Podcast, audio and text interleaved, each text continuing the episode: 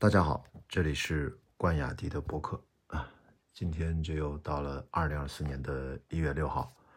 哎，晚上最近真的是看完了《繁花》更新的两集，就会想起拿起手机跟大家聊两句。那今天是剧集《繁花》已经到了二十三、二十四集，哎，在接下来你又能看到后面四集的预告，那基本上那跟昨天那个判断是一样的，就是三十集的电视剧最后这十集，如果基本上是第三部分的话，那我觉得第三部分的主题正在逐渐的显现，也就是关于金融市场上啊商战啊，本来是从外贸简单的外贸，一直到了金融的商战，都出现了兼并购啊、上市啊这些。在九十年代初，在中国上海，当时啊，股票交易市场在金融领域的一些经典案例，被作为剧本的原始的参照。那我会发现，哎，人物都建立完了，人物关系好像也发生了一些重要的变化。好像《繁花》这个剧集最后十集给我看的都是一些商战戏啊。所以我说这个话的意思就是，如果我们还带着前面的那种对于这些人物和人物关系的纠葛和我们对他们的爱吧，对这个角色的爱。如果带着这个情绪接着看最近这三四集，我会觉得整体我的观感上，我的情绪是会稍微的注意力吧，稍微的掉下来一些，弱下来一些。它依然很好看，那我好看的关注度更多的会转向呃偏专业方面，比如说这导演他怎么在调度。怎么在拍摄画面、剪辑，然后对演员的表演的呃调节啊，或或者说它的控制，这些呢，其实往往都是我们其实没有在看太多的情节，因为我对金融市场本身其实没有那么吸引我，我也不是搞这个行业的，哪怕那里面的很多买卖股票的一些门道，因为我其实不买股票的，所以可能没有那么的抓到我，所以这是我的个人的一个感受啊。那的确是这两集，你看像汪小姐，大家人气最高的角色，大概在第二十四集的最后才出来这么一下。我看那弹幕的说啊，怎么没有汪小姐？等等等等。反正咱们还是要整体来看啊，整体来看，就是只说这两集，呃，大概是让我感觉到第三部分的以商战为主的这样的一个主线索占比越来越重啊。那重要当然人物线也有一些了，包括李李跟 A 先生到底这个关系是不是会。在后面披露更多，到底他跟保总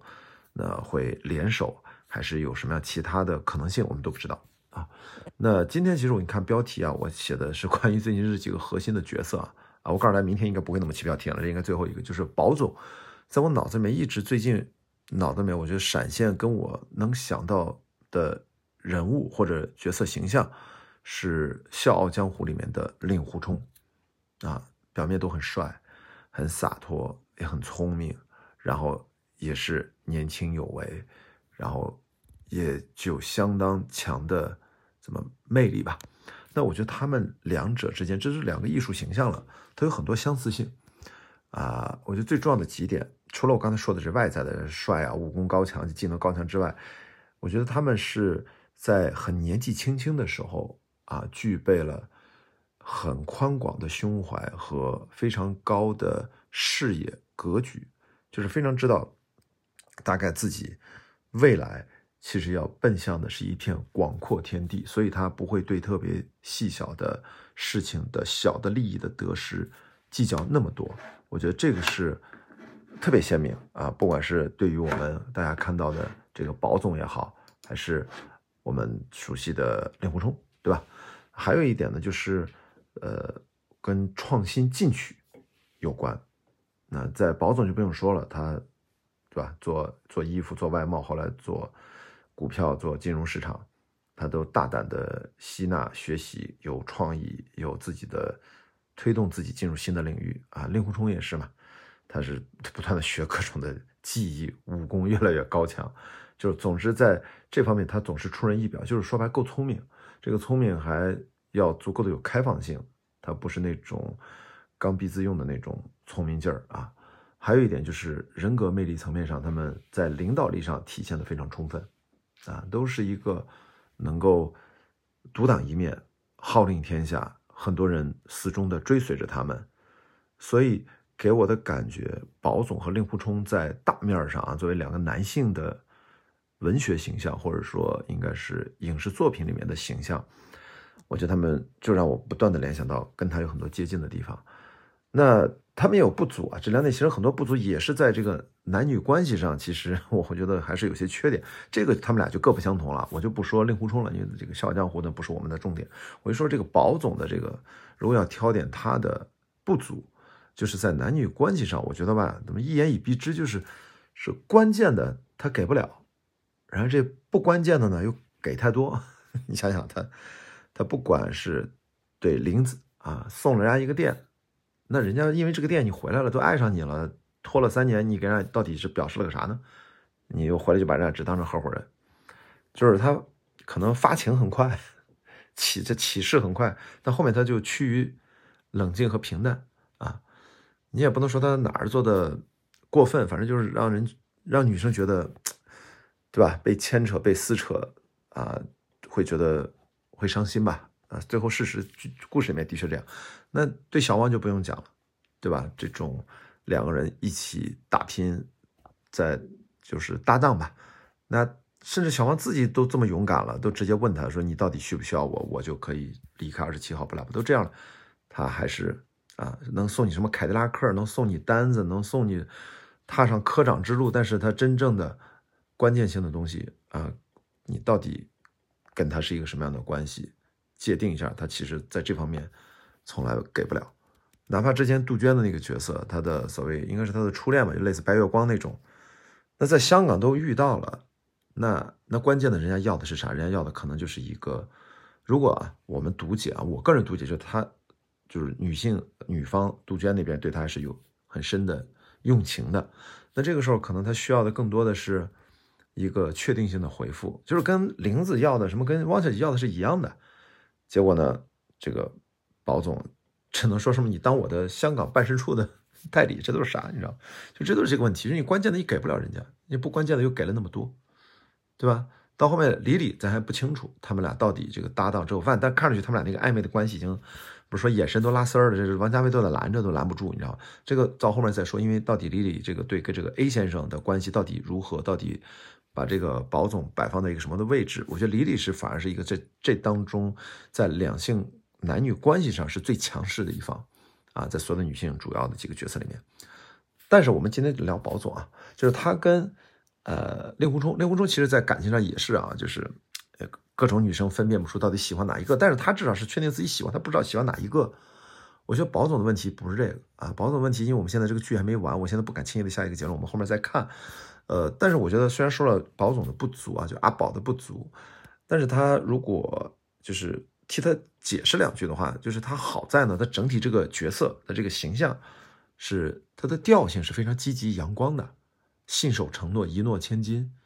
然后这作为男生来说，男人来说，这是个非常加分的，所以他前面有这么多在男女关系上的一些，呃，不清爽啊，不干脆，但是好像大家也也恨不了他，好像就接受了他人可以是这样，那可能也帅啊，多金啊，有钱啊，又聪明啊，又有影响力，就前面说的那些胸怀那些，反正就是很优秀的一个男主公。当然注意啊，这是个虚构的人物角色，在生活当中大家不一定套到谁。总之，我们好像也。接受了他的缺点，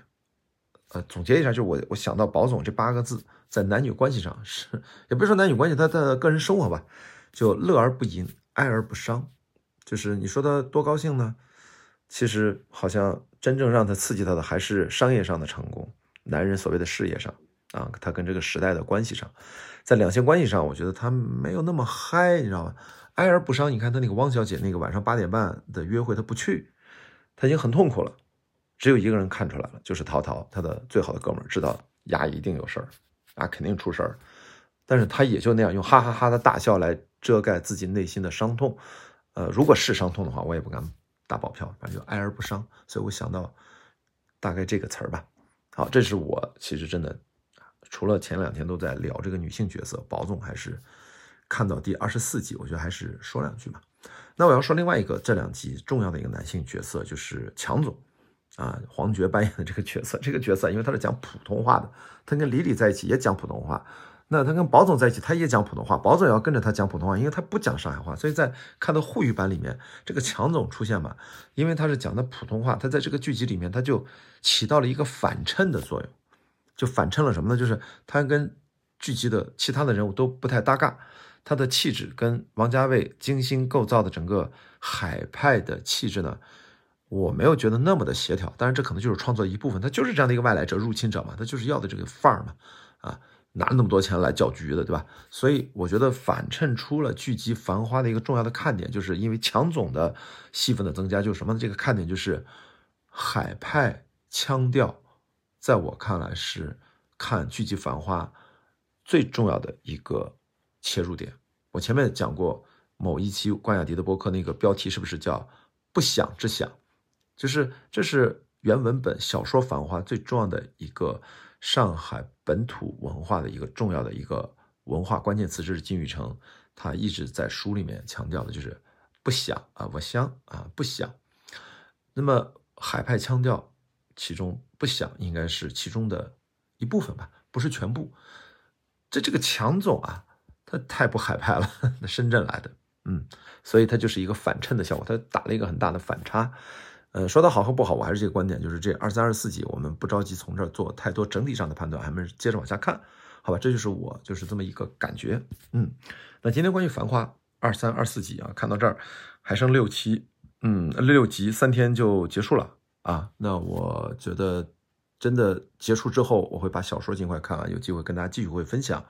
繁花》。我觉得它是年度很重要的一个娱乐内容，一个剧集，一本小说，十年前的一个小说，十年后终于拍出来了。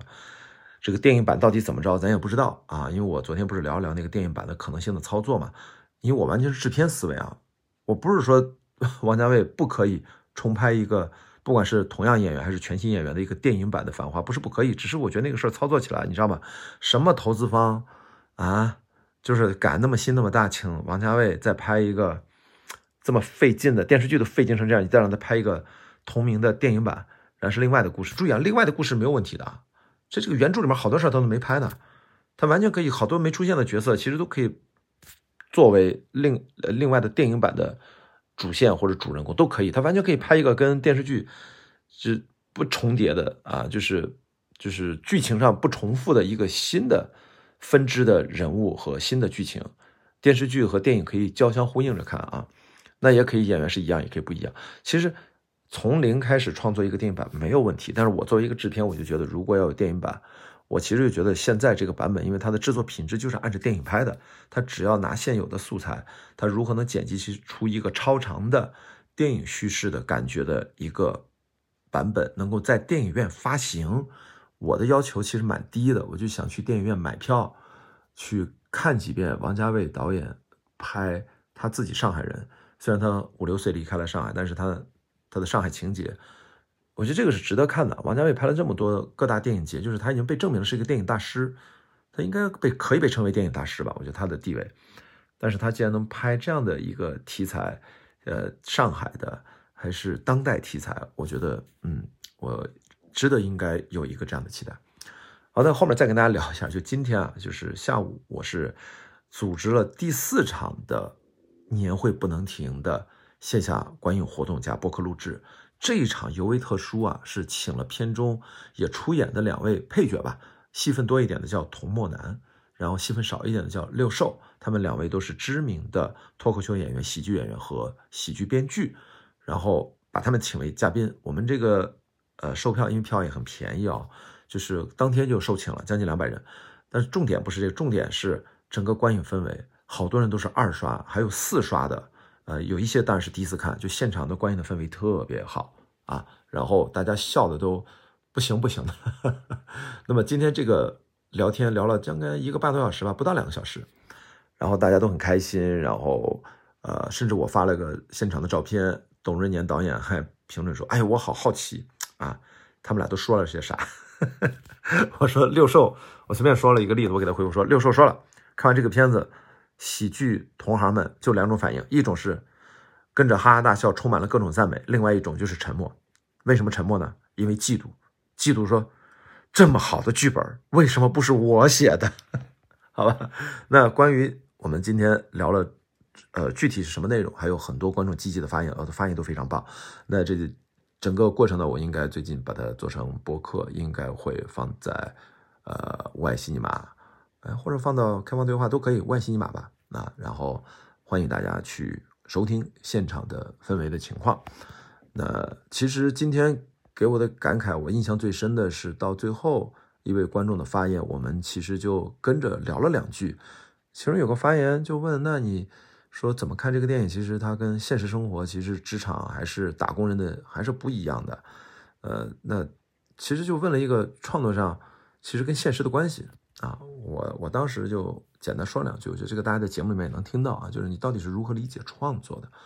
啊？这个创作跟现实生活其实是两码事儿，可能。”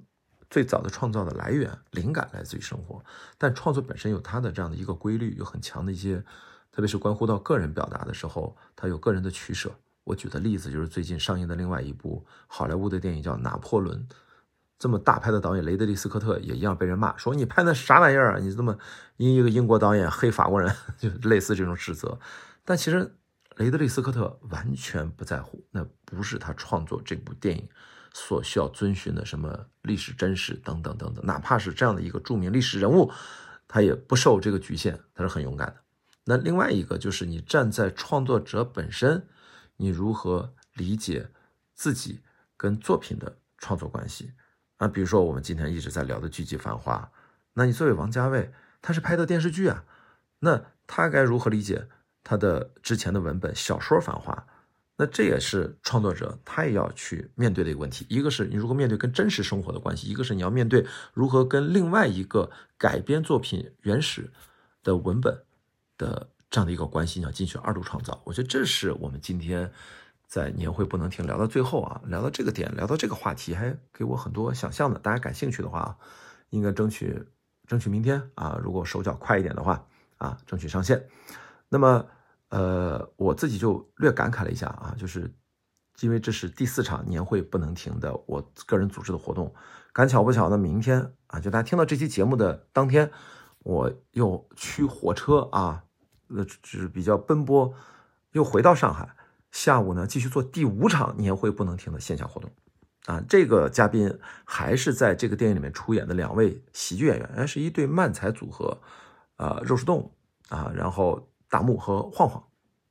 那我也很期待跟他们的交流。他们俩的气质肯定是跟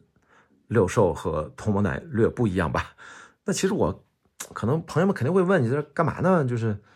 乐此不疲的干这些，其实也基本不赚钱，不亏钱就不错了。能把我的交通费能赚出来就不错了。但你搞这种事儿在干嘛？我其实我有时候我也说不太好啊。我就总感觉这是每一次只要这样的交流观影的体验，它就是一种。呃，特别热闹，嗯，特别能够真诚的交流，能够从塞的满满当当的影院，大家都坐满，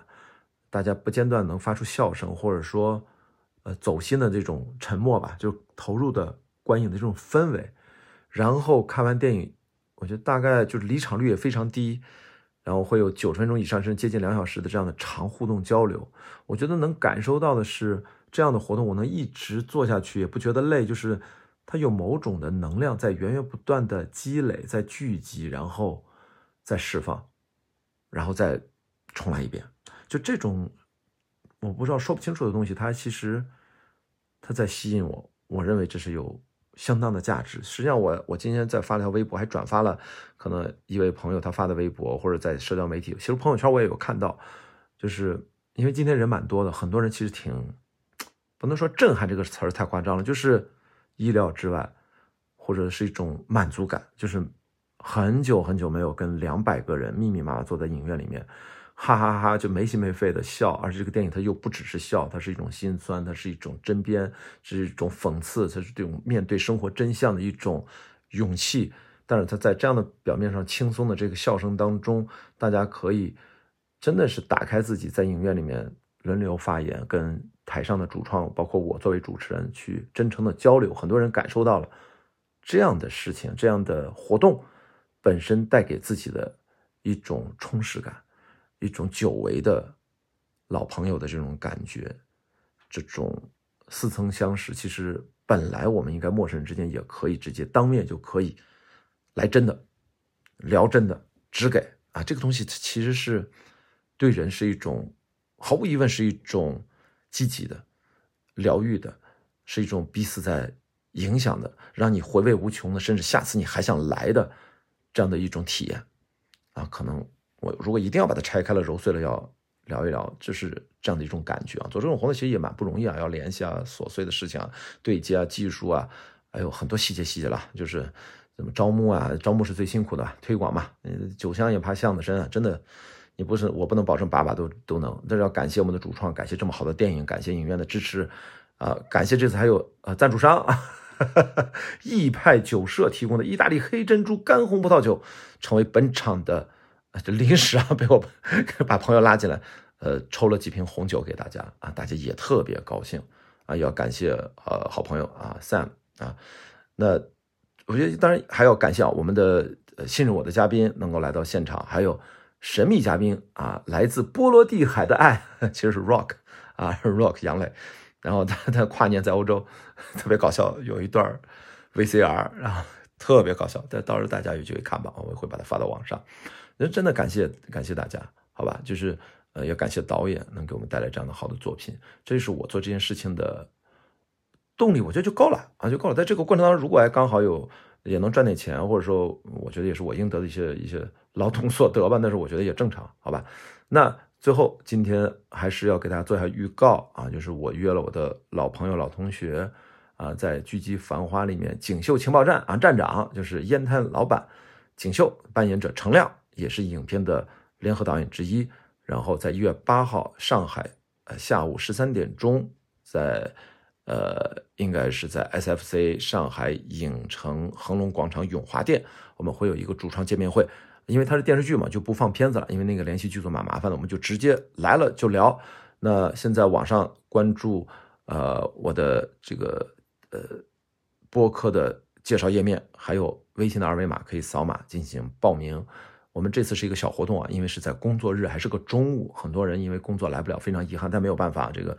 呃。这个导演程亮的时间非常紧张啊，大概只能这个时间，我跟大家说声抱歉。那我如果你听到对这个《繁花》这么感兴趣，也帮我转发一下下面的报名的海报的微信二维码，在小程序上报名。我们一月八号下午见。好，这就是今天的关雅迪的播客，我们明天再见。